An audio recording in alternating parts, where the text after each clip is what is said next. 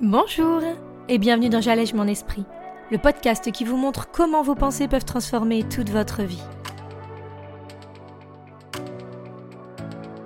Je suis Julie Laprelle, coach de vie certifiée, et cette semaine, on va parler de combien notre cerveau est fort pour nous convaincre et à quel point cela peut avoir des répercussions sur notre corps. Alors vous êtes prêts?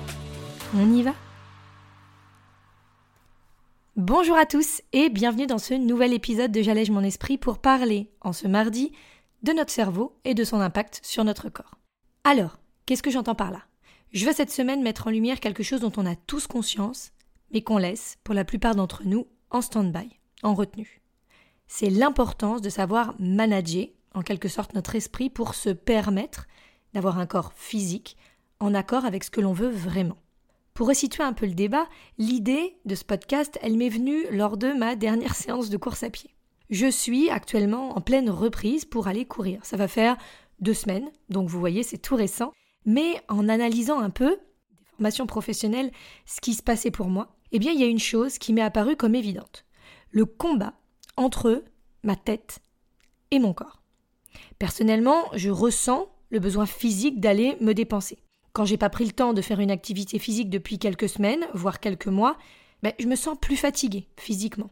Même agressive, peut-être parfois, enfin réactive, on va dire. Et surtout en manque d'énergie et de concentration en général. C'est pas pour autant que je passe pas de longues périodes sans faire de sport, parce que j'ai d'autres choses qui rentrent en compte dont on va parler. Mon ventre, bien souvent, il recommence à faire des siennes. Bref, c'est comme si mon corps physique me lançait des signaux d'alarme et que moi, en face, je mettais des plombs à voir ou tout du moins à écouter. Je pense que même ceux qui vont me dire non, mais alors moi le sport, c'est pas mon truc, j'en ai pas besoin et mon corps il me réclame rien du tout. Eh ben, c'est quand même une façon de pas vraiment voir ou écouter ce qui se passe à l'intérieur de nous.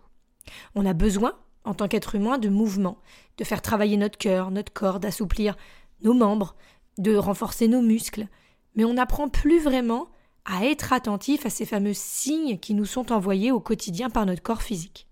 Et franchement, je comprends aussi qu'on a toutes et tous des activités de prédilection.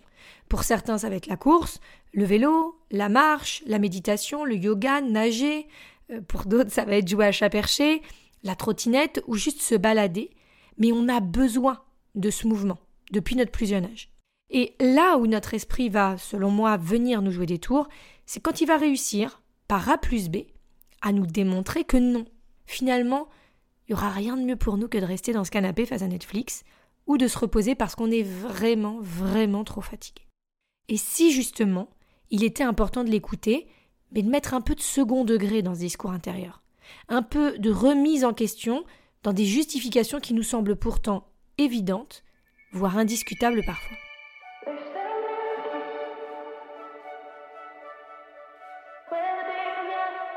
Le problème, si je peux l'appeler ainsi, pour la plupart d'entre nous en tout cas, c'est que nous n'avons presque pas conscience de ce qui se passe dans notre esprit.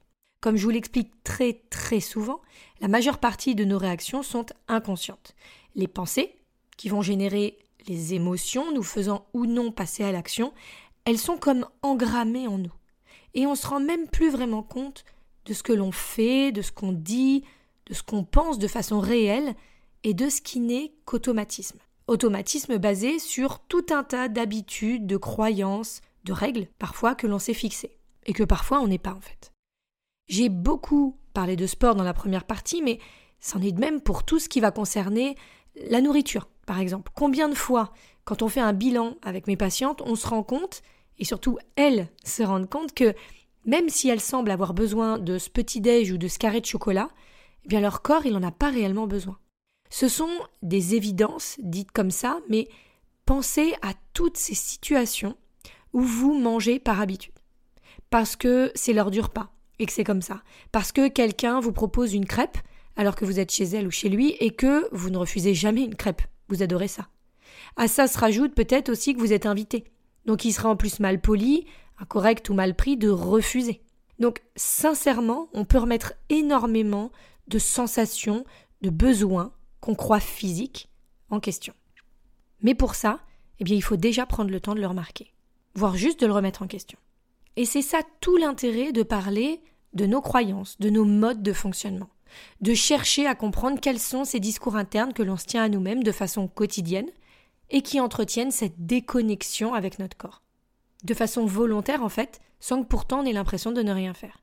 On apprend à s'oublier et à laisser le mental tout gérer, tout contrôler, parce que déjà, ça nous semble plus simple. Mais aussi parce qu'on nous l'apprend. Tout vient de ta tête.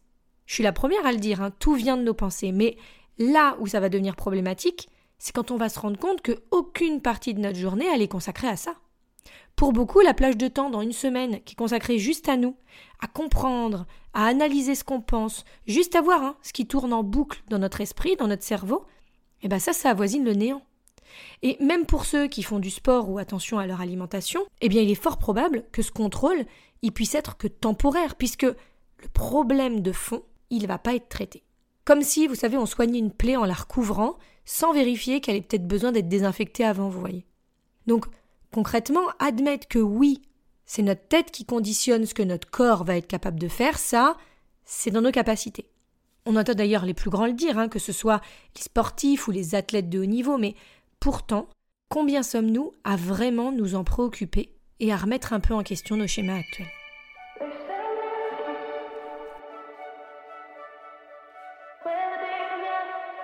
Pour revenir à ce fameux matin où j'ai été courir, ce qui m'a frappé, c'est d'abord combien ma tête, mon cerveau, me servait toutes les excuses possibles pour pas y aller, alors qu'au fond de moi-même, physiquement, en étant vraiment à l'écoute, hein, j'avais ce besoin d'y aller. Mais comme on va parler de plaisir immédiat contre le plaisir sur le long terme, eh bien là, je me disais que valait mieux privilégier ma décision immédiate, cette voix dans ma tête, plutôt que celle de la veille au soir qui, elle, était motivée et qui avait envie d'y aller. Donc on voit bien comment notre cerveau, il va toujours chercher à nous garder dans le confort, pas générer trop d'efforts et surtout privilégier le plaisir immédiat de rester à la maison et de laisser tomber cette idée un peu fastidieuse d'aller courir. C'est comme lors d'une invitation à un repas, chez des amis par exemple, où bien souvent nos bonnes résolutions de, je sais pas, boire qu'un apéritif ou de pas se resservir trois fois pour faire plaisir, qu'on a eu la veille hein, d'ailleurs, ben ça tombe souvent à l'eau.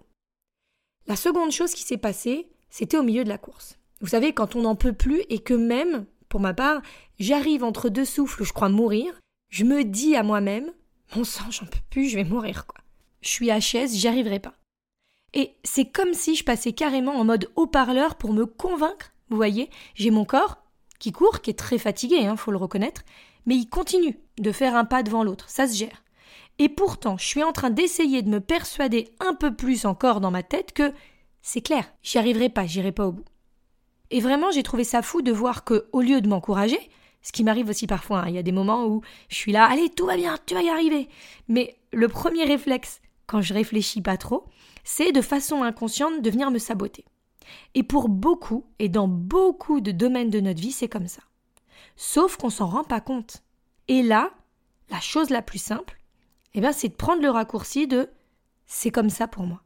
Ça a toujours été comme ça, c'est comme ça et je suis en fait comme ça. Et pour rappel, la façon dont on se voit détermine notre vie. Elle détermine notre réalité, celle dans laquelle on vit, ce qu'on pense de nous. On a la possibilité, on a le pouvoir de changer ces pensées qu'on a sur nous. Et quand on parvient à changer ça, et la façon dont on se perçoit, dont on pense à nous, sur nous, sur ce qu'on est capable de faire, eh bien c'est là que tout va changer autour de nous. Notre façon de percevoir les autres, le monde, la société, tout. Parce qu'une fois qu'on parvient à atteindre ce qui se passe vraiment dans notre esprit, on a le droit de choisir de le conserver ou non.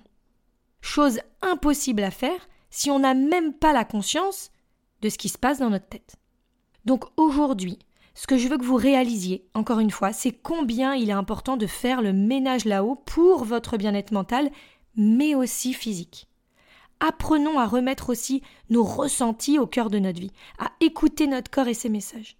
Les deux sont intimement liés. Mais tant que nous ne sommes pas complètement maîtres, tant que nous ne sommes pas totalement aptes à vérifier ce qui se passe dans notre cerveau, laissons-nous cette option comme une alarme qu'on pourrait reconnaître. Mon corps a mal quelque part, est-ce que tout va bien dans mon esprit aussi? Qu'est-ce qui se passe en ce moment dans mon quotidien qui peut me plomber au point que mon corps tire la sonnette d'alarme? Apprenons à nous écouter physiquement et mentalement pour être en pleine connexion en pleine fusion avec nous-mêmes. Enfin. Je vous donne rendez-vous, comme chaque semaine, sur mon site www.julielaprel.com pour l'exercice hebdomadaire. Grâce à celui-ci, vous pourrez remettre en question ce qui se passe dans votre tête et comment apprendre à mieux décoder les pensées qui tournent là-haut pour enfin savoir si vous voulez les conserver ou non. Comme je vous l'ai dit avant, reconnectons mental et physique pour enfin être au meilleur de nous-mêmes. En attendant mardi prochain, je vous souhaite une très très belle semaine et je vous dis à très vite. Salut